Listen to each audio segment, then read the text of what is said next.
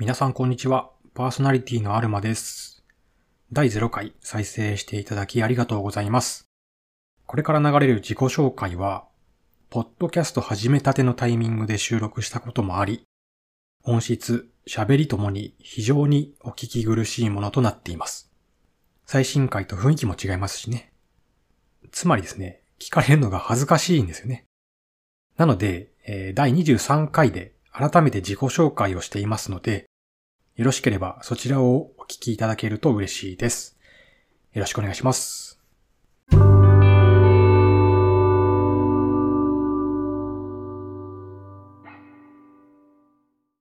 ゲームの話をさせてくれ。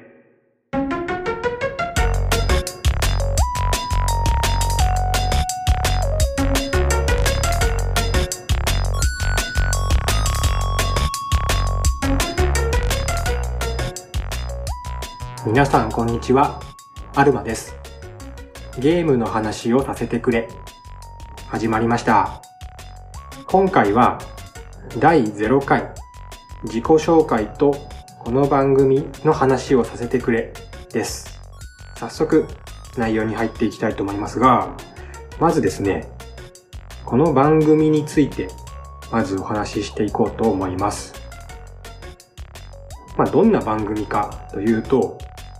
まあ、大体わかると思いますが、私、アルマがゲームについてお話をする番組です。最近遊んだゲームだったり、過去に遊んだゲームだったり、ゲームニュースだったり、あとはクリエイターについて、ゲームクリエイターについてだとか、ゲームメーカーについてだとか、その他ゲームに関する雑談とか、そういったゲームにまつわるあれやこれについて好きに話していく番組です。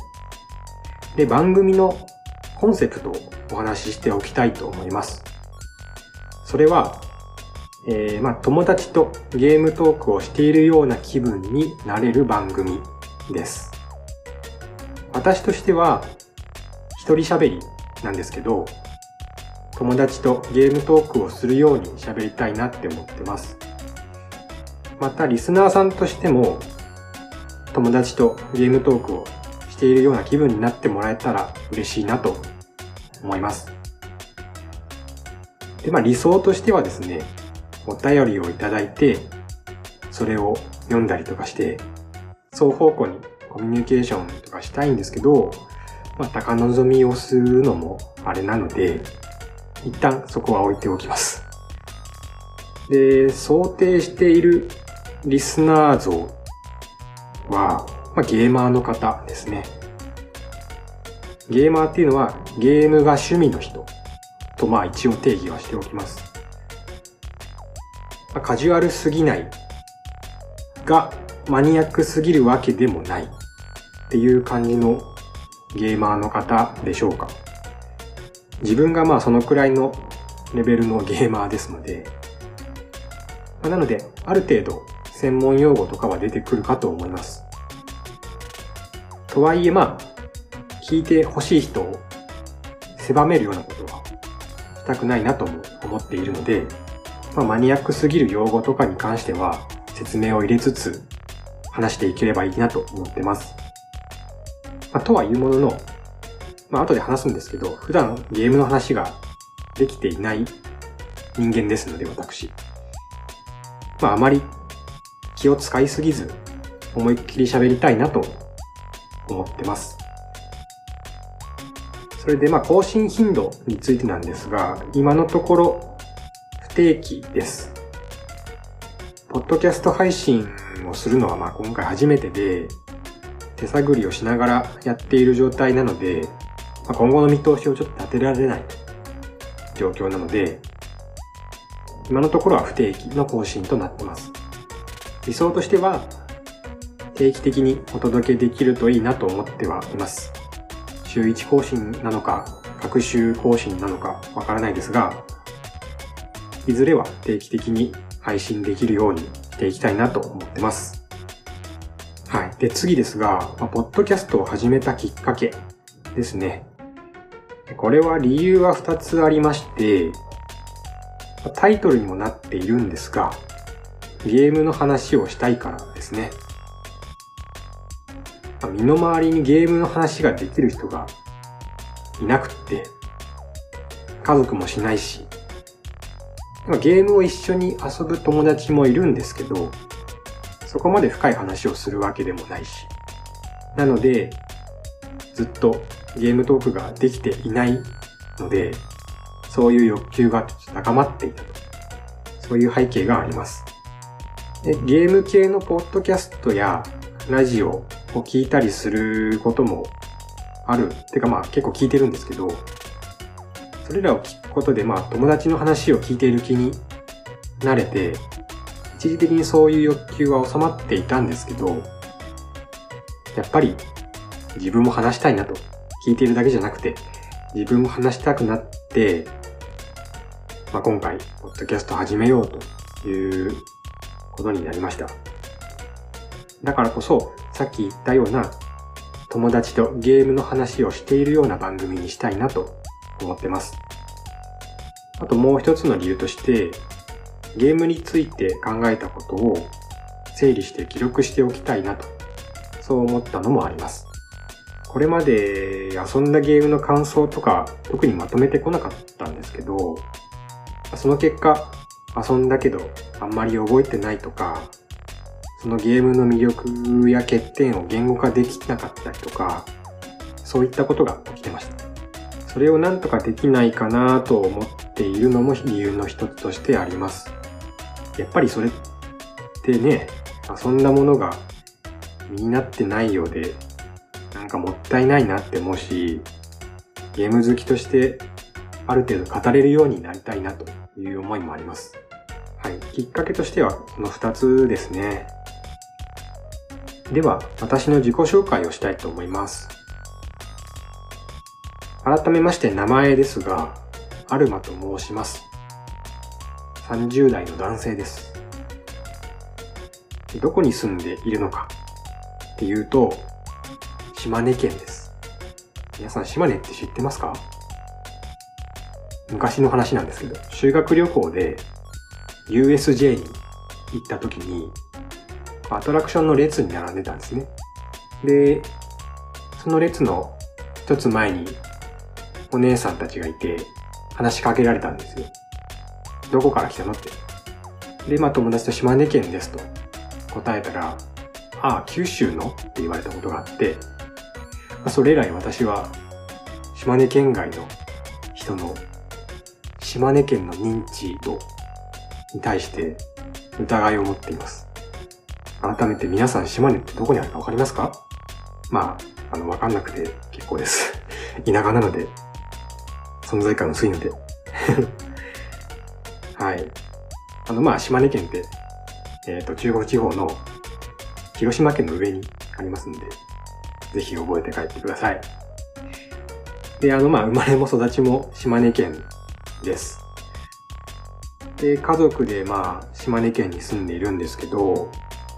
結婚して息子が一人おります。なので家族構成としては、妻と息子と、えー、暮らしています。息子は1歳です。いつか息子とゲームをしたいっていう夢はあります。で、まあ、妻がね、あの、ゲームをしないので全く。なので、まあ、さっき、普段ゲームの話をすることがないって言ったんですけど、まあ、本当に周りにいないんで、息子がゲーマーに育ってくれることを勝手に期待しているような日々ですね。ゲームをする時間はまあ主に夜です。息子が寝てから寝不足になりながら日々ゲームをしてます。あと、家族に関してだと、結婚して自分の使えるお金っていうのが、まあ、お小遣い制になって、お金の乱用を防ぐっていう目的ですね。一人暮らしの時は欲しいものを、特にゲームとかですね、欲しい時に欲しいだけ買ってたんですけど、今はそんな余裕はなく、お小遣いをやりやりくりしてゲームを買っています。遊びたいゲームが遊べないこともあるので、もどかしい部分も多々あるんですけど、ゲームをまあ取捨選択すると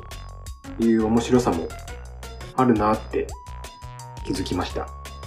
なんかあの、予算内でいかに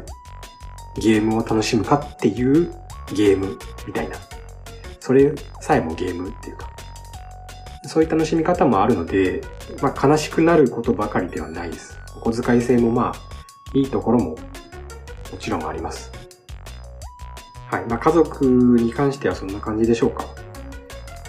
個人的なことに関しては以上ですね。で、ここからはゲームに関する自己紹介を話していきたいと思います。でですね、まあ、あの、こういう自己紹介ですと、きなゲームとか、えっ、と、これまでやってきたゲームとか、話しがちだと思うし、まあ、今回話そうと思ったんですけど、好きなゲームって言ってもね、あの、たくさんあるじゃないですか。皆さんもそうだと思うんですけど、たくさんあるんですよ。で、なんかこう、ベストゲームとか上げてもいいんですけど、ベストゲームを上げちゃうと、その印象だけになっちゃうのも嫌だし、かといってじゃあ、好きなゲームこれとこれとこれとこれと、あとこれと、あとこれと、それにこれも、みたいな感じになっちゃう。で長くなっちゃうんですよね。ゲーム遍歴とか話そうにもまあ同じように長くなってしまうし、どうしようかなと思って考えたんですけど、今遊んでいるゲームを上げるだけでも私の好みって結構伝わるんじゃないかなと思ったので、ちょっと今遊んでいるゲームについて話しますね。で今遊んでいるゲームは4つあります。並行、並行したり、どれか一つにを遊んだりとかいろいろですけど、一応4つ今遊んでいるゲームがあります。まず1つ目、エルデンリング。2つ目、プラトゥーン3。3つ目、これはスマートフォンのゲームです。フェイト、グランドオーダー。で、4つ目、こちらもスマートフォンのゲームですね。ワールドフリッパー。今挙げたゲームを聞いて、ああ、そういうタイプね、とか、なんとなく分かってもらえたところはあるんじゃないでしょうか。まあ、挙げたゲームを見て分かるように、日本のメジャーなゲームが好きです。あの、海外のゲームも、が嫌とかそういうわけではないんですけど、むしろ全然やるんですけど、やっぱり優先順位として日本のゲームが上に来がちだなとは思います。やっぱり、あの、スーパーファミコンとかゲームボーイとか日本のゲームで育ってきたので、やっぱりそういうゲームが好きですね。で、まあ、ジャンル的にも、まあ、挙げたように RPG だったりアクションだったりが好きです。で、世界観としても、まあ、明るいものから暗いものまで幅広くやっているつもりではあります。まあ、強いて言うなら明るい方が好きですね。エルデンリングとか、フロムソフトウェアのゲーム、ゲームというか、ソウルシリーズですね。とかって、まあ、ダークファンタジーで結構不気味な暗い世界観じゃないですか。ああいうのって、私は結構苦手な方で、というのも、ホラーが苦手なんですよ、私。めちゃくちゃ怖がりなんですよね。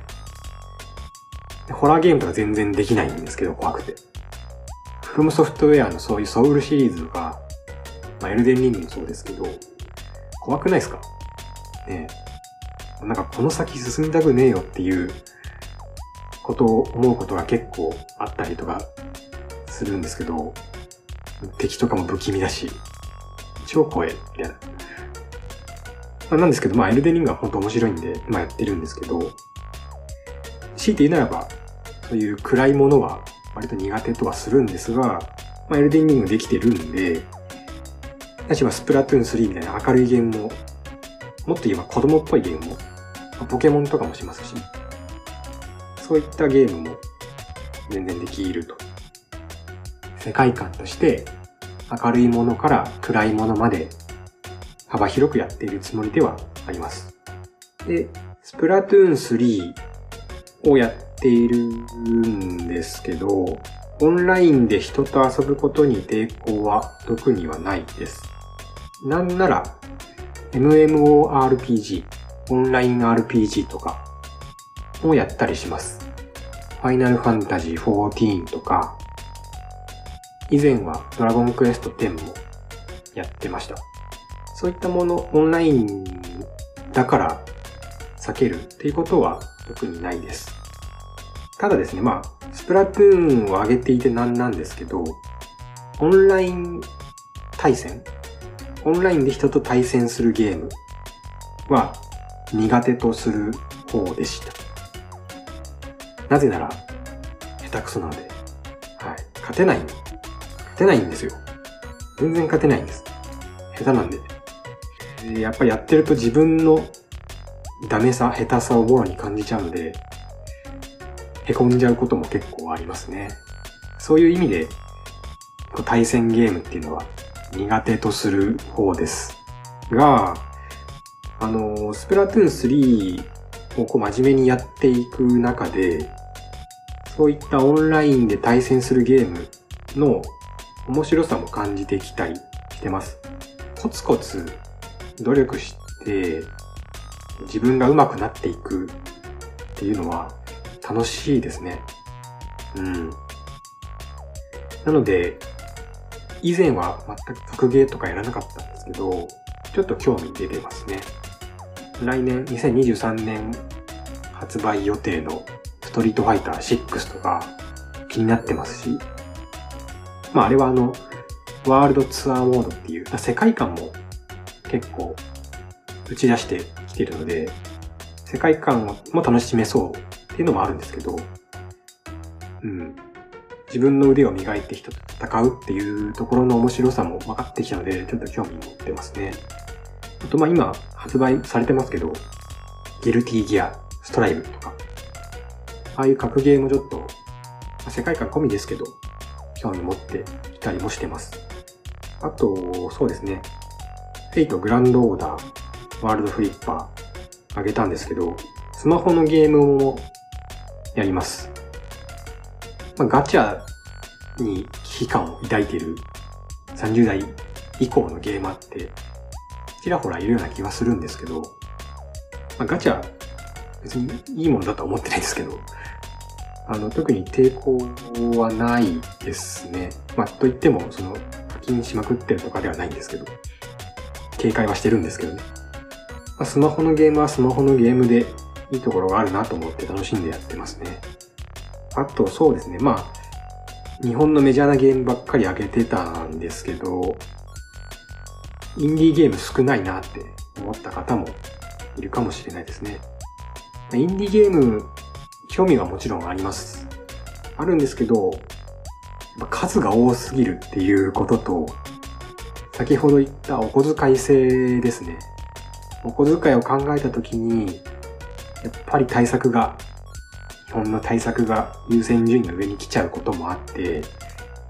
なかなかインディーゲームを買う余裕がないなというのが現実です。まあ、遊んでるインディーゲームもちらほらあるはあるんですけど、やっぱ遊んでる人に比べるとインディーゲームに触れてる本数は少ないですね。はい。といったところで、まあ、なんとなく私の趣味思考というか、好むものがというところが分かっていただけたんじゃないかなと思います。一応今稼働しているハードもお話ししておきますと、まあ、なんとなくわかると思いますけど、Nintendo Switch、あと、PlayStation 5ですね。こちらは運よく去年買いました。これ本当に運が良かったですね。抽選販売真っ只中でしたけど、運よく抽選が当たって買えました。けどね、あの、PS5 専用のゲームとかっていうのは持ってないんですよね。PS4 のゲームばっかりやっちゃってるんですけど。なんで活かしきれてないんですけど、今後楽しんでいきたいなと思ってます。とまあゲーム専用機じゃないですけど、まあスマートフォンですね。ゲーミング PC 持ってないです。最近流行、流行というかもう、もう本当にメジャーになってきましたね、PC。ゲーミング PC は。ただね、皆さん、どうですか？高いと思いませんか？皆さん持ってる方すごいなって思うんですけど、よくそんなお金があるなと私がないだけなのかもしれないですけど。お小遣い制なのでね、えー、安くて10万いくじゃないですか。高いともう何十万っていうような世界になって、もうお小遣いでやりくりできないんですよ。本当に。ねやっぱ、PC でやるからには、スペックがを必要とする美麗なグラフィックの対策ゲームとかやりたいですよ。やりたくないですかやっぱ。PC ってやっぱり高性能が一つの売りだと思うので。なので、えー、買うならば高スペックなものがいいなと思ってるんですけど、そういう余裕はないと。ね高いよね。というわけで、あの、ゲームビング PC を今後持つ予定は今のところないです。時間とお金があれば今すぐにでも欲しいですけど、今のところ、ゲーム専用機中心に、ゲームライフを送っていく予定です。はい。ということで、短いですが自己紹介は以上としたいと思います。それでは、エンディングに入っていきたいと思います。